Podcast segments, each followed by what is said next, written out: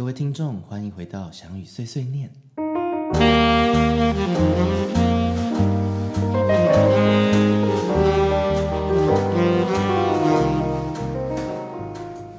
我们这一集呢，想要跟林颖聊聊世代差异的话题。那其实我跟林颖也已经差了一轮十二岁，所以嗯，这个话题有点大了。可是我觉得先问看看林颖，觉得例如说我们虽然是师生的关关系认识，但其实也还没差到这么多。那觉得一开始你遇到像这样子有一段年纪差距的老师的感觉会是怎么样？嗯嗯我觉得，我觉得蛮不一样的。就是我们在教学现场，就是我们在被教的状态下，其实我们面对的老师有很多年龄层，就像是三十几岁、四十几岁、五十几岁，甚至到六十几岁都还有。是对，尤其是芭蕾老师，就发现芭蕾老师能跳很久，就是他都在那个位置上这样子。所以我觉得。面对到不同老师的时候，就会接收到不一样的养分跟知识面，嗯，就发现每个老师，尤其是芭蕾，就是他们可能针对的知识面，或是他想要教的类别跟派别不一样，所以在教学方式上就要去重新去调整一个另外一个自己，然后去符合老师的芭蕾样样子。那你会觉得说这个年龄会让你，例如说我跟你没差这么多了，就说十几岁。你觉得会有不大一样的沟通方式吗？我觉得会，就是因为我觉得都有它的好坏，但是我觉得对我来说有很大不一样的刺刺激跟嗯。嗯，或者是互动上，就像是如果是面对三十四十岁的老师左右，他们可能亦师亦友的关系，可能就会觉得说，就是在聊天或是沟通方面上，就比较能提出一些问题，或是可以反映说。我们在上课中的感受是什么之类的，嗯嗯，比较能讨论互动。对，但是如果是比较在长辈一点的老师，他们可能就是有他们的知识面，那他可能就会想要用一种方式传递给我们，某种比较嗯，不能说权威式啊，这样好不对，就是某一种还是有一个还是有架构，有一个阶层，对，会有一个架构跟阶层，可是他可能他的架构就比较完整性，就是他可能会有一些比较在意跟你一定要做到的事情跟。比如说他想要的手啊、脚啊之类的，嗯，就是他会比较有嗯一个规定规则，可是你会知道那个规则为什么会定，嗯嗯，对，嗯嗯。对，比如说二派，他可能就是老师可能会跟我们讲说，他可能就是想要教学方式就是二派的芭蕾，那所以我就会觉得说，哦，那我可能就要调整另外一个身体的样子去符合这样子的形式的芭蕾，嗯嗯嗯。对，可是我觉得跟你也有点奇妙，因为例如说你这一届，因为我也有接触到北医大嘛，也有接触桃园高中，嗯，但是我觉得就是当然也许是缘分啦，但通常我的学生也不大会像你这么主动跟我讨论这么多事情啊，真的吗？对啊，所以你你不会觉得说有一个距离感嘛？就说，因为其实我觉得我上课的时候还蛮 serious 的。我觉得会感受到上课中会有一个氛围，就是如果老师开了那个开口，我是说不是那个开口哦，不是张开嘴巴那个开口，而是他让这个打开一个空间。他如果是打开一个空间，让学生可以跟老师有一个。交流空间的时候，那学生就会知道有这个空间，而且那个是不自觉会感受到，他不会是说老师你说了什么，然后哎大家都要回应的那一种，而是你在上课中的氛围，或者老师在讲话的字句，你就会发现说老师其实打开了一个开口，让我们的彼此的交流是一个呈现一个嗯。开阔对开阔的空间，嗯。对。因为我我觉得我自己也是，例如说台湾科班教育上来，嗯，我不能说跟你们一样嘛，可是我觉得我同时可以同理，嗯，你们的一些状态，嗯，但我也能够理解说，例如说像很多训练的所谓的要求，嗯，和所谓的原则，嗯，换算和自律等等这些很多的的要求面下，怎么样跟学生沟通，就说一定学生也有他的困难点，就说。像我在这个年纪，我会感觉到说怎么去同理这一块，但同时又可以告诉他说，哎，这些要求、这些训练之下，为什么我们需要这样子去坚持，或是它的价值在哪里？我觉得是是我在做的一件事情。嗯，可是我觉得我不得不说，就是现在的状况其实在改变，因为一零八课纲我是白老鼠，我是第一届，所以你就会发现说，现在老师都在学习另外一个教学状态，就是他不得不要打开那个开口。嗯，因为要有沟通，要有交流，才能会有。因为一零八课，刚刚我可以简单说一下，就是我们如果像以前大学生，可能就是哎，高中生可能要升大学前，他可能会做一个备审资料，比如说你会做个整本，就是你比如说你这三年做了什么，然后一零八课纲的。学习档案库就是指说，你一年一年一第一年、第二年、第三年，你就是要累积你的学习档案成果。嗯，就是你每一个学期你都要写每个科不不一定是每个科目，但你要选择六科或三科，三到六科你要写你的上课心得跟你的呃上课的转变，嗯嗯，或是你学到了什么照片、影片，就是都要把它累积起来放在那个资料库里，所以它就变成到第三年，我只要勾选那个档案，它就会给直接给大学看。嗯，所以等于等于你也在累积你的学习的历程啊，对，等于你在整理你的学习的状态。对，我觉得很有趣。你提到这个，就是我今年在教芭蕾，我其实要他们每堂课或每两堂课写笔记。那那个笔记其实我也不要求他一定要写我的动作组合或是我的重点，我都跟他说，你不用再写我的重点给我看，因为我知道我讲什么。嗯，可是我我想要去看到学生他怎么去整理。嗯。所以，即使我们有一个年龄的差距，或者说位置上的不同，例如说老师跟学生，嗯，或甚至如果我即使我在跟呃学生工作，但当我在排练的时候，我们是编舞者跟舞者的关系，可是怎么怎么架起这个连接，我觉得是很有趣的。然后我觉得，在我自己在学生时期也碰到很多不同类型的老师，那当然有一些比较传统的老师，他的确有一个他的一定一定要。嗯，一定要达到的。但我觉得这个没有绝对的好或坏，因为我觉得一开始应该说在在更早期一点的环境，我的老师们常常会跟我们说：“你们以前哈，我们都怎么样怎么样怎么样，然后你们现在哈都怎么样怎么样。”你有没有听过这种话？一定。所以，所以其实那个时候有时候也会去想，哎，对，会不会我们这这一代真的，例如说抗压性是比较不高，或是我们是不是真的比较吃不了苦呢？嗯哼，嗯哼。但相对，我现在又遇到我的下一代，我也会去思考这个问题，就说包含这个吃不吃得了苦，因为环境也在变化，我们都希望用更科学的方式，更有更有目的的目的性，更有规划性的方式学习。嗯，相对来说，我们不想走这么多冤枉路。嗯，但某种程度，我现在进入一个教学者的身份，又会觉得，其实有时候好像你还是要绕那个远路，就是你还是要有那个。实战经验，嗯，然后你才可以累积出一些价值，就要在新旧之间找到一个共融交合点吧。我觉得，对我我我我觉得它真的没有一个绝对的好或坏。那那打个比方说，之前在是几月啊？我忘记几月五呃七月了，今年七月二零二三年，嗯，我在三十沙龙有就是发表一个作品叫《美杜莎》。那我的舞者是王立文老师跟吕欣怡老师，那两位老师都是有大我 一个 一个年龄层的，对对对，有大我大我一个一个年龄层的世代了。所以，但在跟他们工作的时候，其实那时候我就在想一件事情，因为我我现在教学都真的都是小我一轮的学生，那我其实也一直在想。当我是学生时期，我的老师一直说你们现在都怎么样？我们以前都怎么样？怎么样？怎么样？怎么样？然后就想说，哎，对，那那我来试试看，跟这个年龄层在更更长的前辈一起工作，看看会有什么感觉。那我觉得真的跟他们一起工作的时候，我有蛮吓到他们的投入度，嗯，和他们怎么面对工作，嗯，对，就打个比方说，其实他们两个都很忙，那个时候我们真的是硬挤出来的时间。但例如说，我们进到排练场，他其实都一定会自己做好功课。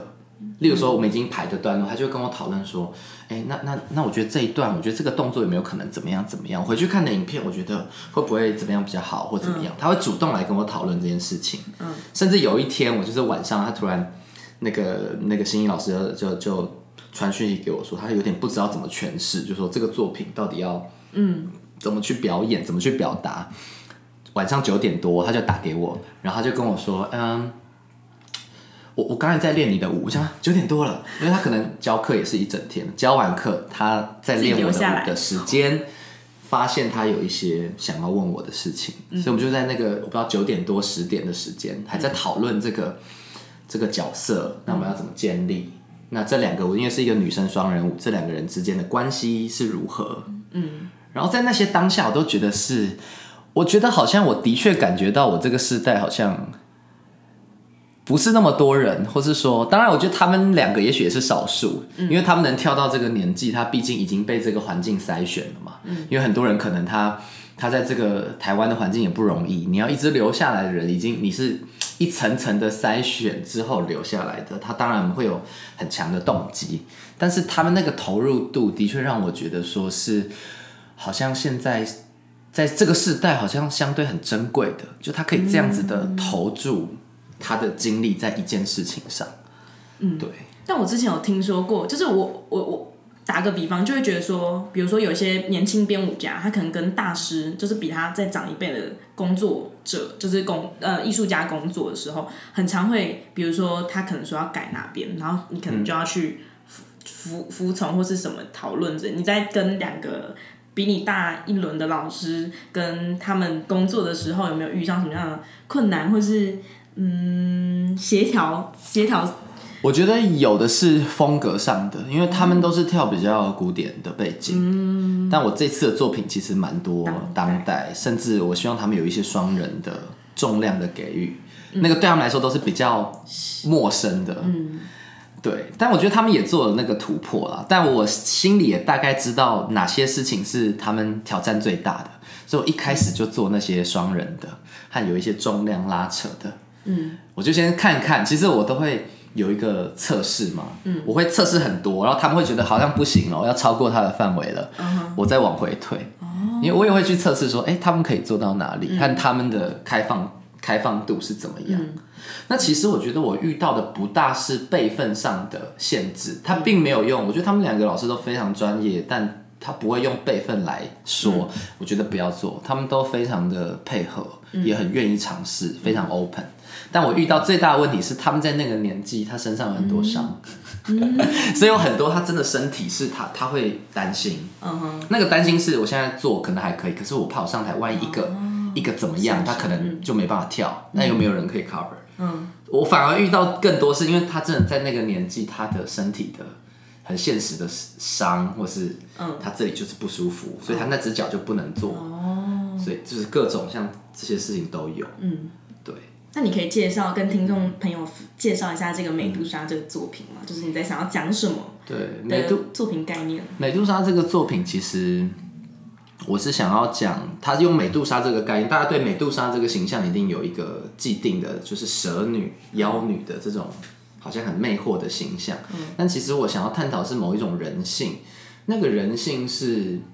当我们是一起长得像孪生双胞胎，嗯，然后我们都是蛇，嗯。我们一起长大，其实我们非常的 close，我们非常的，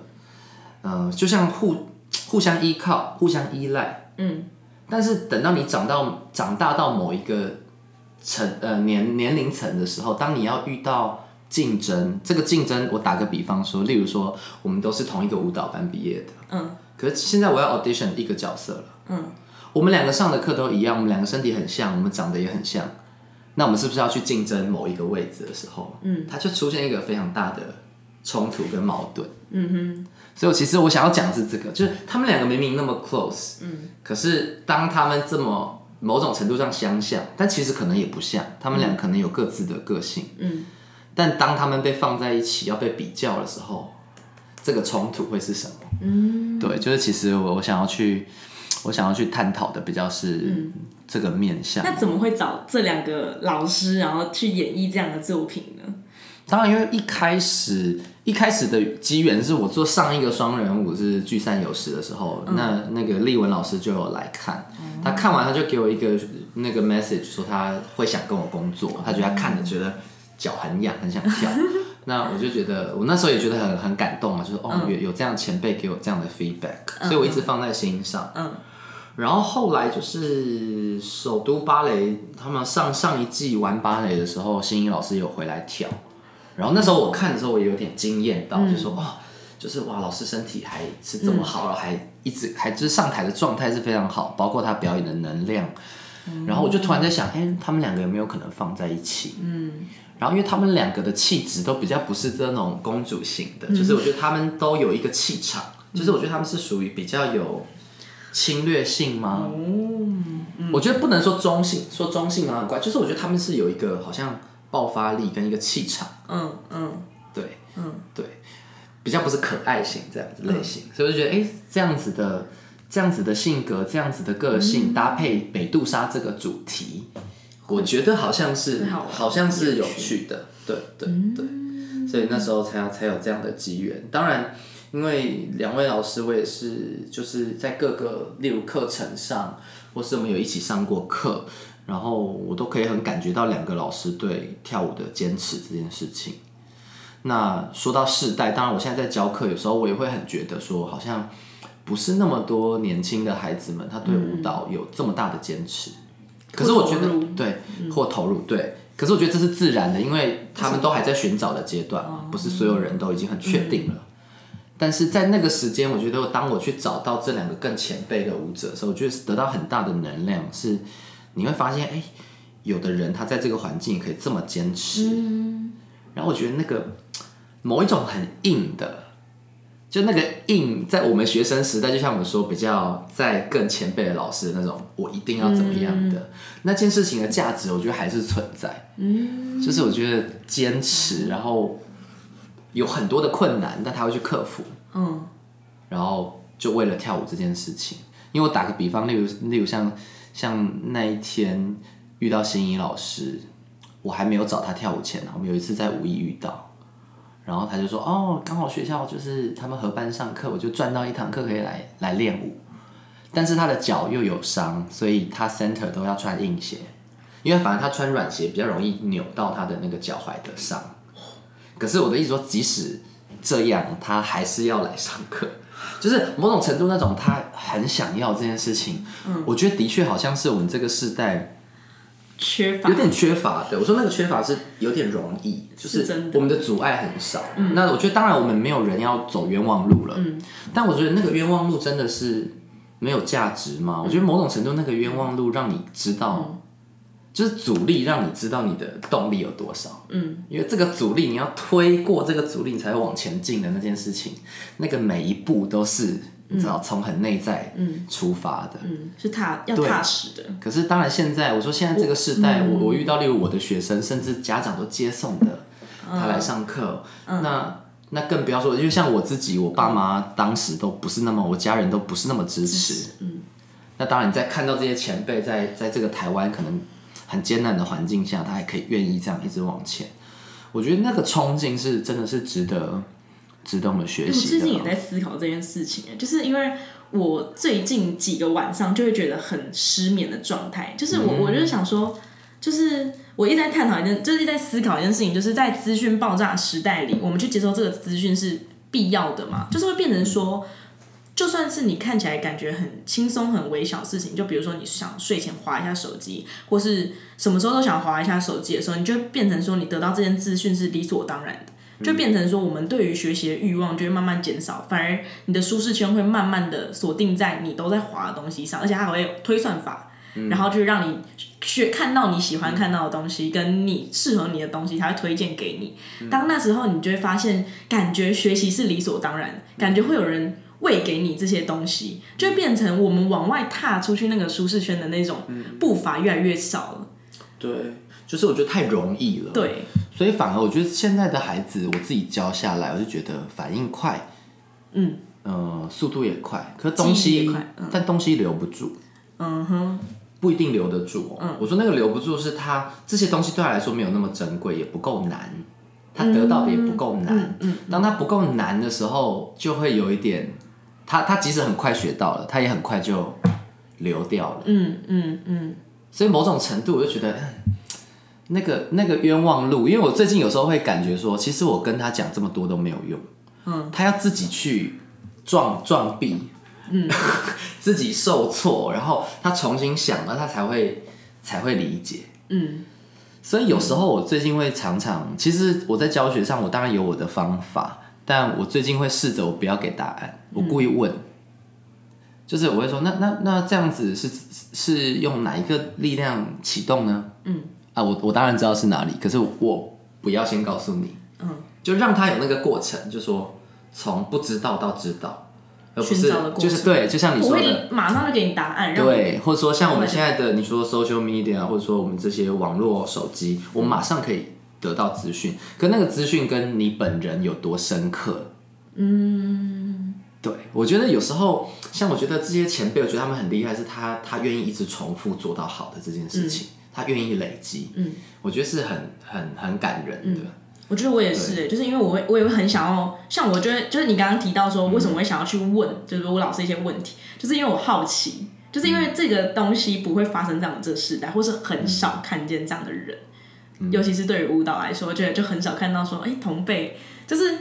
一定会有，可是那个契机或那个发现的感受没有那么深刻，所以我才会想要去问老师说，哎，那老师的那个教学背景，然后是你之前在教教育的。状态下是怎么样？当然都会听说，就是比如说像左中就很长的历史，嗯，所以就会想要知道说以前教学跟现在教学。那身为老师这个角色，他比如说像周老师，或是他见证了这么长的这么长的教学的过程，对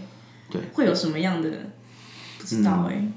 对啊，因为我觉得真的要用不同的方法了。我觉得的确，因为我也我也有跟静文老师在聊，就是说不同世代，其实他他到某个某个时间点，就是某某几届的学生开始，他会改变他的方法。嗯，因为他发现以前的方法会开始，嗯，有点不适用。嗯，不适用在这一代的学生上。对，我觉得这个这个的确会有。那那我其实我我现在在碰到就是年轻的学生，我也会一直回来去想说，到底什么。什么方式是对的？嗯嗯，适合他们。对，我觉得什么方式，而且我觉得那个方式，甚至每堂课我都在微调。嗯，到底要紧一点好呢，松一点？我让他自己安静的去处理，还是我要介入？嗯，其实我觉得我都保持一个，我我也在观察，我也在我也在学习的状态。嗯，所以其实我没有把它定死。嗯，但我必须得说，学生对于老师，我觉得老师对于学生是很重要的一件事情，就是。嗯，因为当我会感受到老师也在学的状态下，我就会觉得会更谦虚，或是会更很敬，就是说在敬仰嘛，就会敬佩那些老师跟我们都还在这个路上，都还在学习的状态上，所以你就会觉得说，刚刚说的开口会比较大，或是会觉得这世代差异性会比较缩减。但是那反而会变成是像你跟就是两位老师合作的状态下，你会觉得会被某些能量激励到的感受。嗯，对。可是我必须得说，我觉得时代差异性就是那个那叫什么？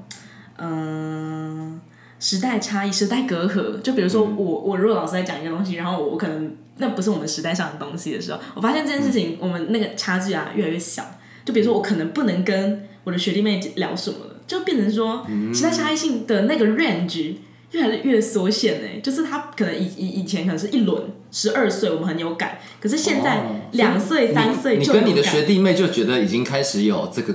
我觉得会。啊，打个比方，而且而且打个比方，我就打个比方是，比如说我会意识到我们的资讯爆炸时代，我们可能的资讯真假性，或是我们要摄取怎么样的东西，或是时间长度，我们可能会有那个意识，就是会觉得说，哎，我们可能以前没有这些东西，但是他们可能现在都有的理所当然。所以在比如说我们对于打开 social media 这个意识性这个东西，我觉得我觉得会蛮有感，就是你会感觉到我我觉得可能比喻个三年，我有听说我昨天才跟我一个朋友聊天，他说他妹妹跟他差五岁，就他妹妹就沉沉沉就是沉迷在抖音里耶，认真。我们这代可能还比较好一点，因为我们之前也没有这东西，可是他们是一出生就有，所以他们这个时代性就可能就是。很想要有个舞台，就拿起手机就直接录，然后就会觉得说，所以可能那个世代差异从十岁可能变五岁，或变哦。我觉得这个是我觉得我蛮有感的事情，就是这个已经超越我的年龄层，我已经我已经感觉那边都一样了，但其实对你们来说是不一样。我觉得不一样，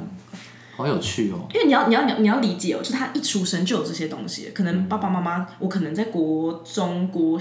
国中、高中才拿到手机，可是他们可能幼稚园、国小就会拿到手机。可是我觉得这件事情就会影响到他们在教学，就是在学习上可能会觉得，或他接收资讯，或他阅读，对对，就变成说他们那个年纪就要开始学习怎么样是，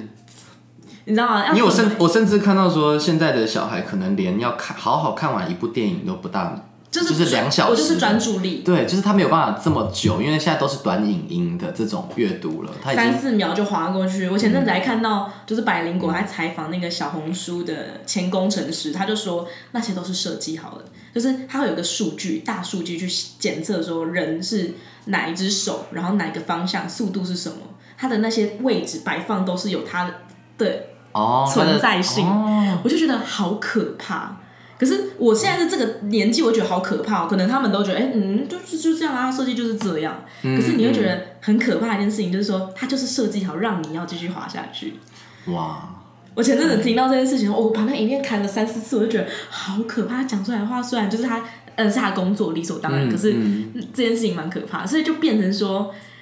因为我现在在学教程，所以老师都会跟我们聊有关于专注力呀、有关一些嗯比如说学习障碍的小孩啊，其实幅度跟比例都越来越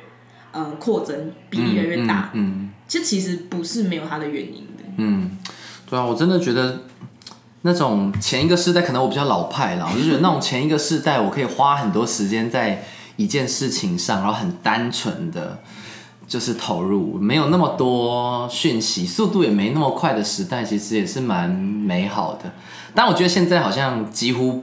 我不能说不可能啦，就是说好像有点难。嗯 是，我觉得可能会越来越难，就是变成说我跟你的共鸣性，可能或者我跟下一代共鸣性会越来越远。嗯，我觉得蛮值得继续思考的。对啊，这个好像一个我知道为什么你会感受不到，因为你可能如果你在教更小的朋友之类可能可能就会有，对啊，也许我现在也没有碰到嘛，嗯。我也还没有碰到，嗯，哇，我觉得我蛮有感觉，是因为我妈会跟我聊，我妈妈也是老师，她是安亲班老师，所以她就她教国小小孩，嗯。所以她就会发现一年比一年那个状况，或是她要处理这样的学生的比例越来越多，什么样的状况？就是专注力，就是没办法集中的，而且甚至是跟家长的沟通，就是都需要练习。就是你要怎么让家长知道小孩子有这样的问题，是不是要该去做、呃什么样的的检测什么？那个沟通的 mega 是很需要去练习跟揣摩。所以我们有一堂课，我现在在学的有一堂课叫特殊教育导论，它就是就是在聊这件事情，就是要讲说我们要怎么跟家长去呃，如果你作为一个老师，你要怎么跟家长是一个良好的沟通，让他知道说家长的辅助跟支持才能帮助小孩子可以改善这样的问题。嗯，或者是你要怎么认清楚这个小孩是有这样子的一些前兆症状，我们才会分析说他是怎么样的学生。但但我说回来，我觉得像我这一次跟左中的学生一起创作，嗯，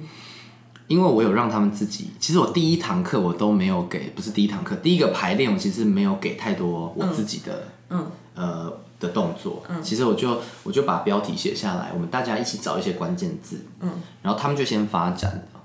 但我是觉得现在的孩子很有自己的样子，知道、这点倒是我觉得有的，嗯，就是我觉得也因为讯息可能更多啦，因为我觉得在更在更早期，也许例如说我那个时代还也没有像现在这么多 workshop 嘛，你们现在就是是不是很多 workshop 很多讯息我可以选择，以前其实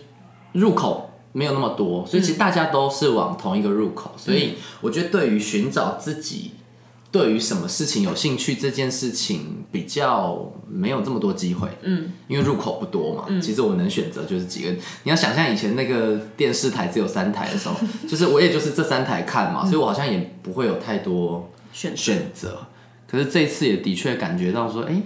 跟他们工作，对于他们自己想做什么，就当然不一定跟我的作品，我不一定每个人东西都会用，但我觉得在看他们各自有什么这件事情是。他们各自的个性，他们对什么东西有兴趣，什么样的身体是他们喜欢的，我觉得是相对，我觉得好像又更鲜明了。嗯，所以我觉得说这个世代差异，我觉得我们怎么样去学习，也许前辈们很棒的这种坚持。可是像我现在自己在教学岗位，或者我自己身为创作者，怎么跟年轻一辈的工作，我觉得其实我也在学习啦，就说。我知道什么价值是我认可的，我可以去分享。嗯，但怎么样也不要，嗯，不要去以我的标准为标准。这个我其实我觉得我还在学习，就是那个尺度要怎么拿。嗯，我要告诉他这个东西的重要性，但我又不把这个东西压在他身上。就我觉得这个是这个是难的。真的，对啊，对啊，嗯，好像得到一个结论。嗯嗯，对，而且我们下一集可以继续聊那个吗？对，可以来聊跟我们要左中的聊就是你跟左中的呃创作者创作的渊源。作对 跟对作品这样。对啊，因为上上哎、你你是三年级的时候，你是高三的时候，我帮高二班编，嗯，应该说排了一个旧作嘛，嗯，那今年我是帮现在的高二，又小你两届嘛，对，小你两届的学学弟妹又做了一个新的作品，但是是跟他们一起创作，对，共创的作品。接下来可以来聊一下这个有趣的环节。好，OK，那我们就下次再聊喽。好，拜拜，拜拜。